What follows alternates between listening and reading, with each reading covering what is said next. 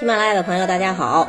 熟读唐诗三百首，不会吟诗也会吟。今天和大家分享杜甫的《奉贺贾至舍人早朝大明宫》。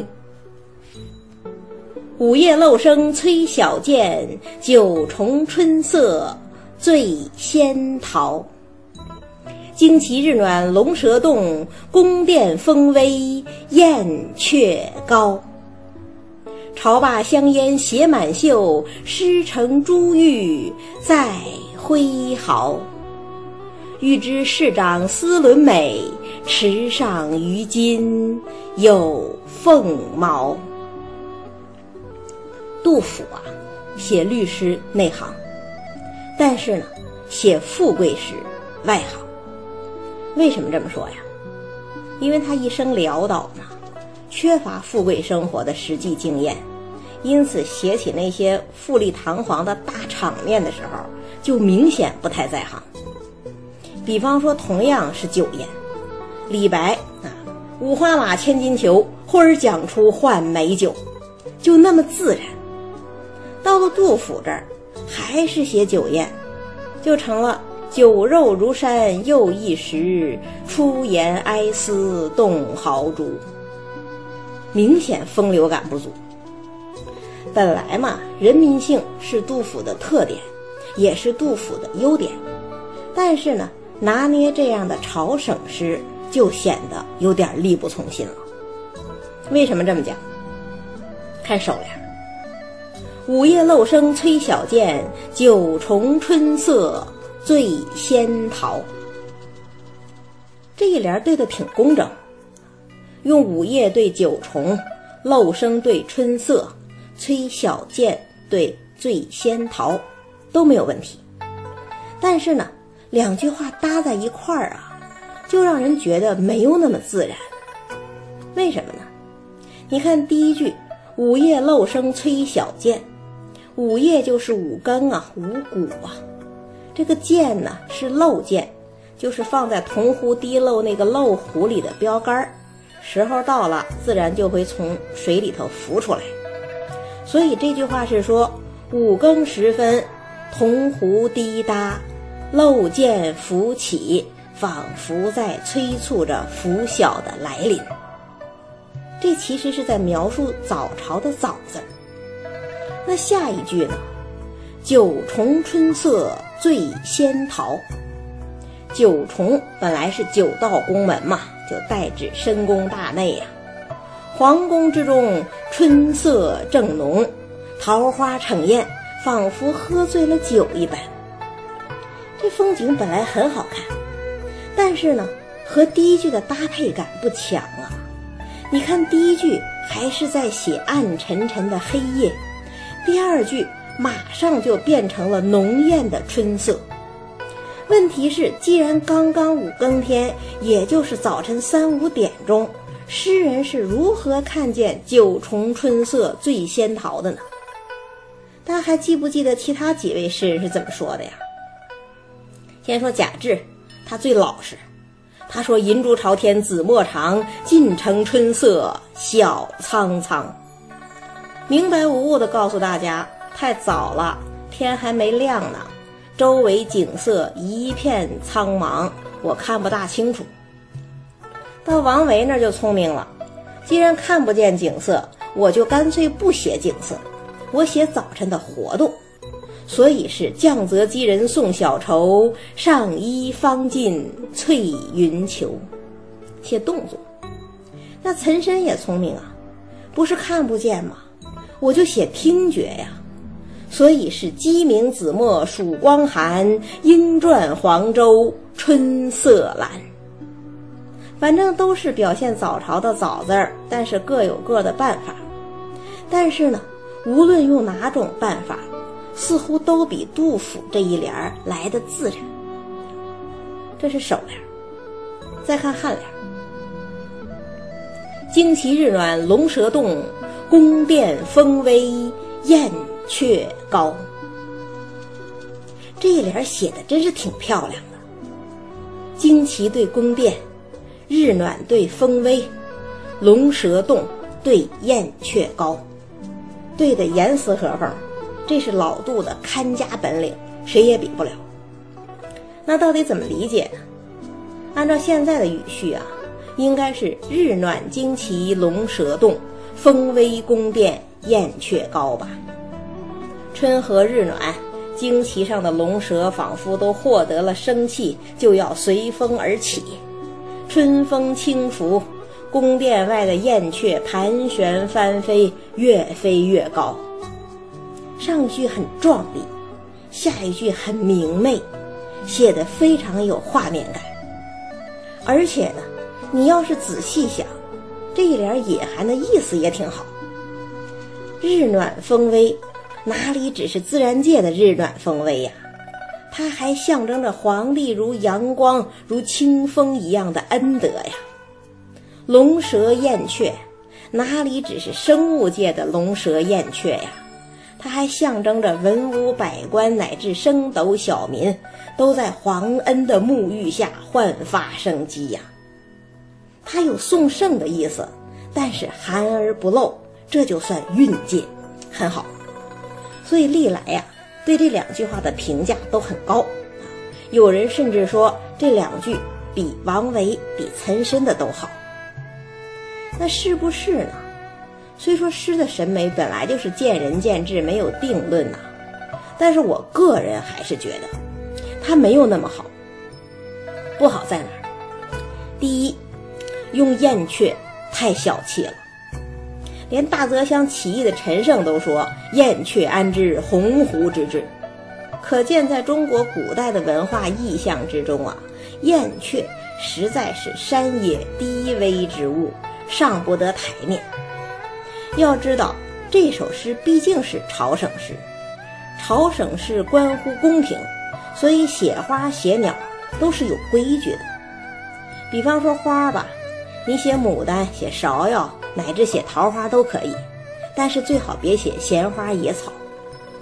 鸟也是一样的呀，你写凤凰、写鹦鹉，乃至写黄莺都好，但是呢，写燕雀就显得太寒酸了，配不上宫廷。这是第一个不好。第二个不好是什么呀？不知道大家有没有这种感觉啊？杜甫这个早朝显得不太早啊。你比方说岑参，他写“花迎剑佩星初落，柳拂旌旗露未干”，咱们一看就知道这是真早，因为残星才落，冷露未干呐。可是杜甫这一联呢，又是日暖，又是风微，让人感觉太阳好像已经升起老高了吧，不像是早朝了，宫廷气象不足。早晨的气象其实也不足，这就有问题了。那再看颈联吧，“朝罢香烟写满袖，诗成珠玉在挥毫。”有没有人听到“朝罢”这两个字儿，心里就惊了一下啊？真是让人吃惊啊！为什么呀？因为我们还没有看到上朝呢，怎么直接就退朝了？这不可思议呀！要知道诗题毕竟是早朝大明宫嘛，上朝那是重头戏呀。所以之前三位诗人都重点讲上朝。比方说贾至，他是讲剑佩生随玉池步，衣冠深惹玉炉香。那王维呢，是九天昌河开宫殿，万国衣冠拜面流。岑参呢？金阙小钟开万户，玉阶仙帐拥千官。写的都典雅华丽、大气磅礴吧？可是到杜甫这儿呢，根本没出现上朝的场景，直接就退朝了。这无论如何应该算是大大的失误吧？那我们要是抛开这个问题，就事论事，看这一联儿写的怎么样呢？朝罢香烟携满袖，诗成珠玉在挥毫。就这一联来讲，写的还真不错。贾至不是在求贺诗吗？一般来说，贺诗总是要恭维一下原作者的。在这一点上啊，王维和岑参做的其实都不太够。你看王维写“朝罢须裁五色诏，佩声归向凤池头”，他只写中书舍人回去草诏了，至于好不好，根本没写。岑参呢，虽然写了“独有凤凰池上客，阳春一曲贺皆难”，好像是恭维了贾至，但是恭维的有点虚。那你再看杜甫。朝罢香烟写满袖，这是写什么呀？写贾至受到的宠幸沾染的恩泽呀，也直接呼应了贾至的衣冠深惹玉炉香嘛。那诗成珠玉在挥毫呢，是说贾至的文采呀，说他提起笔来就写了一首如珠如玉的好诗。这个恭维就很有针对性啊，也很有风采。比其他两首都实在。那已经写到退朝了，也已经恭维过贾至了，怎么结尾呢？看尾联儿：“欲知市长司伦美，池上鱼金有凤毛。”这一联出来呀，真是把贾至夸到家了。为什么这么说呀？因为这里头有两个典故。第一个典故就是市长司伦嘛。所谓司伦，出自《礼记》啊，《礼记》里说“王言如司，其出如伦”，后来就用司伦来代指皇帝的制敕了。那市长司伦是怎么回事啊？贾至的父亲贾曾也当过中书舍人，到贾至这儿又当中书舍人，两代起草诏书，这不就是市长司伦吗？这还不算，这个市长四伦背后啊还有个故事。可是大家也都知道，唐朝皇帝正常即位的少，不是弟弟杀了哥哥，就是儿子把爸爸赶下台。你比方说，唐玄宗当初就是把他爸爸唐睿宗赶下台当太上皇，然后自己才当了皇帝嘛。当时呢，给唐睿宗起草传位诏书的。正是贾至的爸爸贾曾。没想到半个世纪之后，趁着安史之乱，唐玄宗的儿子唐肃宗又抢班夺权，也把唐玄宗赶下台当了太上皇，真像是因果报应一样啊！那这一次写传位诏书的是谁呀？是贾至。所以唐玄宗曾经跟贾至讲：“昔先天诰命。”乃父为之辞，今兹命策，又尔为之，两朝盛典，出卿家父子手，可谓既美矣。别看他说的轻松啊，内心肯定无比凄凉吧？可是唐玄宗凄凉不凄凉不重要啊，重要的是贾至父子两代替两朝皇帝起草传位诏书，这是多难得的事儿啊！这是预知市长司伦美呀。那池上于今有凤毛，又是怎么回事呢？这就涉及到第二个典故了，是说南朝大文豪谢灵运的孙子谢凤的儿子叫谢超宗，写文章写得非常好，皇帝很赞赏，就夸了他一句，说超宗书有凤毛。他爸爸叫谢凤嘛，说他有凤毛。意思是说他遗传基因很好，那后人呢就用凤毛来赞美那些能继承家学的儿子。所以杜甫这句话是在说呀，要想知道市长司伦的美事是怎么出现的，你就看看中书舍人贾至那不凡的基因、不凡的文采吧。这是不是把贾至夸到家了？那你看，这样一来，我们就都发现了，这四首诗是各有各的好处。贾至是写的真，王维是写皇帝写的好，岑参是写场面写的好，杜甫呢是写上司写的好。为什么会有这样的不同啊？其实是每个人的经历都不一样。王维跟贾至平级，没必要恭维贾至，但是呢。他安史之乱时期当过伪官，现在虽然取得了皇帝的谅解，但还是心有余悸，所以想努力送圣。而岑参呢，当时才是七品官，跟皇帝隔得比较远，没必要特别歌颂皇帝。但是他是见过大场面的人呐，从长安一路跑到中亚，内心有无限雄奇的风光啊。所以就算写朝省诗，也还是写的奇伟瑰丽。不同凡响。那杜甫呢？当时只是个八品官，在朝会之中啊，排位最后，离皇帝不知有多远了。